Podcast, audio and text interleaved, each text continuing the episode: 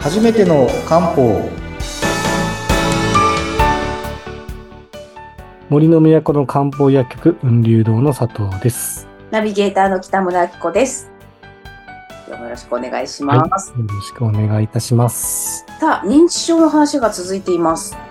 そうですねうん。前回はまあストレスに対応するので力薬とか、うんえー、ジャコウとか紹介して、最後その、まあ、ダイレクトに物忘れとかに使用できるうん生薬を、えー紹介したんですけど、その生薬の紹介の続きから今日入ろうかなと思うんですけど、前回お話ししたのは恩寺。恩寺、そう、遠くの志と書いて、恩寺。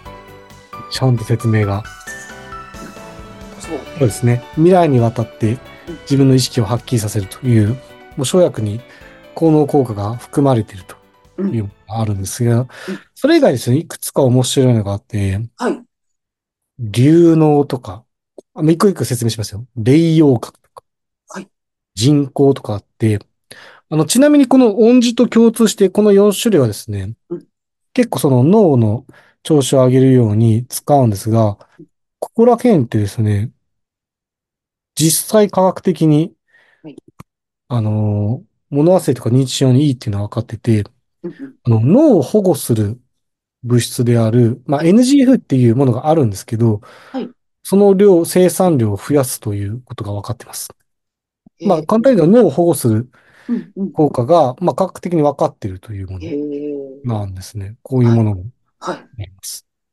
でちなみに最初に、音字の次に紹介しようと思ってるのがうん、名前はびっく見たらびっくりしたかもしれないけど、竜脳って、まさに、竜の脳って書いて、竜の脳ですね。竜の。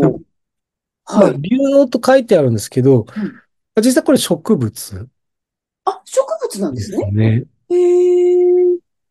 あの、竜脳孔っていう植物があって、それこそ。竜の孔、孔ってなんだろう？孔。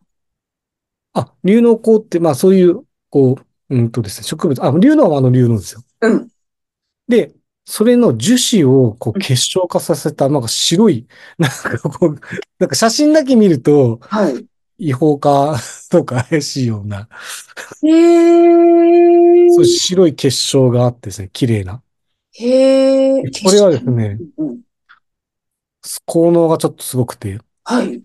意識を覚醒させて集中力を改善させるといおー、なんか、すごいな。う。すごいですよね。まあでも体にいいんですよ。うん。あーそ、そうなんだ。あ、ちょ、ちょっと待ってかな。こ、興奮状態にする？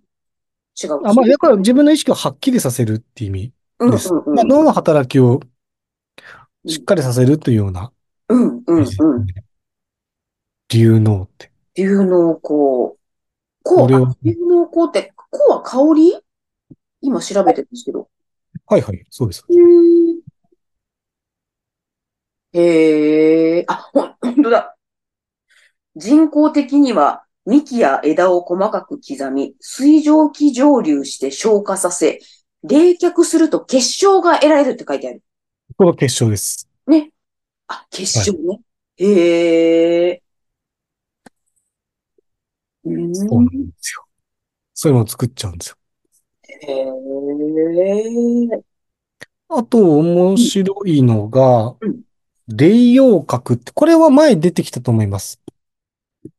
あの、脳の血流確保するためにとかうん、こう、脳にこう熱がこもっちゃう。そういう知恵熱でもないですけどうん、あの、そういうのこもってしまうと、はい働きが悪くなるので、首から上の余計な熱抜いてくれるっていうのために、お話が出てきます。霊陽核っていう、牛科の角ですね。うんあれでしたっけ？えっと、更年期障害の話の時に出てきましたっけ？そうです、そうでね、す。ね、ね。霊陽核、ちょっと漢字はね、まだ難しいですけど。そうですね。ちょっと普段使わない感じの表現が難しいかもしれないですけど、うん。あのー、霊陽核の顔はす見るとすごいびっくりしちゃいますよ。なんかもう、うんスターウォーズの世界の、まあなんか、え、こんな顔の生き物いるんですかって、いや、ほんとスターウォーズっぽい。うん。待って、今、調べる調べる。霊陽核。霊陽核。変わった顔してます。霊陽核。動物なんですよね。そうです、そうです。うん、霊陽閣。いやー、いや、ほんとなんか面白いですね。あ、牛科なんだ、牛科。牛科ですね。ああ、これ写真が出てこないぞ。待ってください。霊陽画像。あ、あ、霊陽閣。待って、なんか、あ、ちょっと鹿なんだけど、うん鹿なんだけ鹿とあの、半々ぐらいの変わった顔してますよ。そうそうそうそうそう。なんか、鹿、普通の鹿はシュッとした顔してるけど、ちょっとこうなんか、目もぽってりしてるし、これ皆さん、あの、ぜひ調べてみる。霊陽閣。ねえ、調べてみてください。面白い本当に私がスターウォーズって言ったのは通じると思います。確かに、ちょっとね、なんか、あ、本当実物にこんなのいるんだっていう感じのそうですね顔、ちょっと、ちょっとこう、のほほんとした顔してますよね。ね。のほほんとした。こんな生き物いるんだ、みたいね。で、形ですね角がね、あってね。うん。で、もえ。う一個使うのが、うんうん。あれなんですよ。あの、じ沈むこう、沈むに香りって書いて人工。人工。これも、さっき言った、あの、脳の保護作用があるんですけど、はい。要はこれはお香の成分です。うーん。で、お香の成分もうん漢方で使っちゃうっていう感じですね。もう植物ですか？人工も。人工も植物ですね。なんか木、木が出てきた。木の写真が今調べたら出てきた。そうですね。そういうのはどっか沈んだものを引き上げてすごい香りがっていううーん。感じですね。なので、一つはもう、もう実際その脳の保護作用が認められているはい。恩寺とか、うん。龍脳とか、うんで、えー霊陽閣とか、恩寺とか、こういうものを実際我々はよく使うんです。うん。でなんでかというと、もちろんその認知症とか物忘れ予防にもいいんですがうん、結構こういうものって実はこうリラックス効果も強いんですよ。うん鎮静っていうんですか？鎮静作用があるので、まあある意味これもストレスに改善につながっていくんですね。うん。うん。認知症にもダイレクトにいいし、うんリラックスもできるしっていう意味では、ここら辺非常によく使う。生薬ですかあと皆さんの中で多分有名なうん鎮静作用があって、こう記憶とかのために使われるのが、これ一番多分皆さん馴染みがあると思う。サフラン。サフラン、サフランライスのサフラン。サフラン。あれもいいです。あ、そうなんですか。え、うんじゃあサフランライスって体にいいんだ。サフランすごいです。高いですけどね、今。ああ。すごいんです、サフランも。サフランライスあれだっけインドカレーとかに食べるやつ？あ、そうかもしれないですね。ねえ。ちょっと黄色いそうですね。黄色い。そうです。いいです。うここら辺よく使いますね。あとは、うんと、あ、脳血流としてあげるものとなると、私実はこれ結構何回も紹介したんですけど、覚えてます？三つの組み合わせ。つの組み合わせ。これとこれとこれやるとうん、手足のうん末端とか脳血流増やしますよ。三つ答えを言うんですね。なかなかのハードルですな、これ。一つはすごい有名な、一番有名なぐらいのはいものですよ。あれですよ。もう漢方といえば朝鮮人参。そうです、そうです。それにうん、二つ、緑のものを足すと、三種類になるんですよね。緑のものね。はい。は。はいい。ちょっと待ってくださいね。緑のもの。あ、答え言っちゃいますよ。はい。松葉、はい。熊笹。そうです、そうです。正解です。あ、っていうか、今、教えてくれてる 言っちゃダメですよ。あ、ダメダメ、言っちゃダメだな。言っちゃダメです、これ。あ、そうか。名村さんがすごいっていうふうに盛り上げようと思あ、そうか、そうか。あ、あ、あの、ノーヒントで答えました。う。ヒントですねまあ、バレとるわ。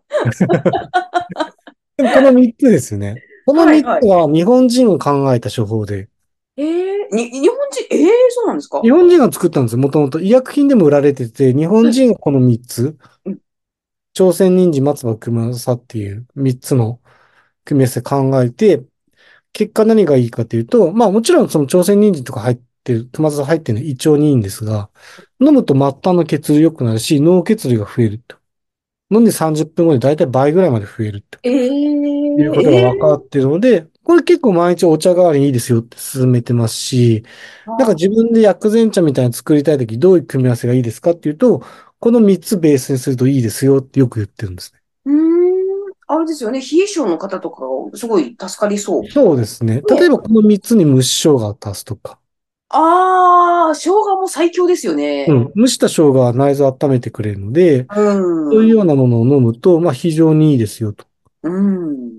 そんなお話をしているので、まあこういうことをやりながらですねうん、こう、最後脳血流を確保するとうんいうのがすごい大切でうん、一個、もう一個これを三つの組み合わせがいいのがですね、筋肉増やす側なんですよ。筋肉増やすもの。あの、好循環なんですね。脳血流増やすとはい、精神的に安定します。うん結果、男性ホルモンがちゃんと出るようになってうん、筋肉増えるんですよ。うんで、足の筋肉が増えれば増えるほど脳血流確保できるので、えー好循、好循環なんですね。だから運動しながらこの3つのを飲むっていうのが最高にいいです。へえ、あ、足、足、足の筋肉がいいんですね。